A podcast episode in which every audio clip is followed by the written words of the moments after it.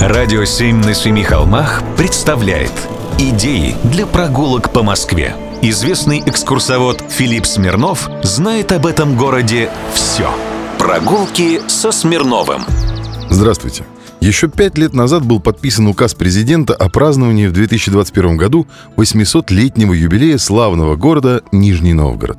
И сегодня я решил дать вам несколько идей для прогулок, если по каким-то причинам вы не сможете посетить юбиляра. Ну, конечно, первое, что приходит в голову, это памятник Минину и Пожарскому на Красной площади. Герои второго ополчения прибыли в Москву в начале 19 века из Нижнего Новгорода. Конечно, уже в виде памятника. Но шли они по воде. Памятник гражданину и князю должны были поставить на Скобе, так как именно на этой площади Нижнего Новгорода, предположительно, Минин к народу русскому и обращался. Но памятник так понравился всем в России, что решили его в Москву доставить. Баржей.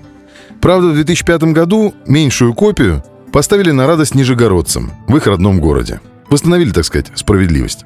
Когда вы соберетесь ехать в Нижний, вам потребуется добраться до вокзала, Курского.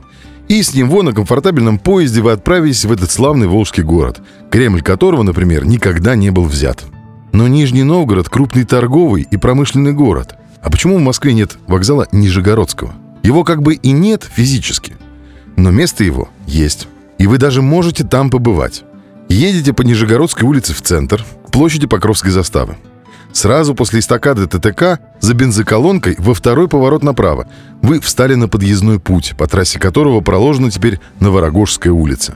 Но не гоните, присмотритесь к застройке. Она здесь совпадает с рисунком старинной карты.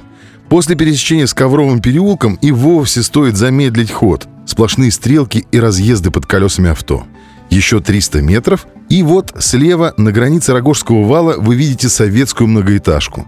Она стоит точно на месте, где когда-то стоял наспех построенный в 1860-е второй по времени постройки вокзал.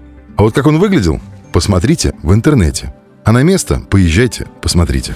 Прогулки со Смирновым. Читайте на сайте radio7.ru. Слушайте каждые пятницу, субботу и воскресенье в эфире «Радио 7» на Семи холмах.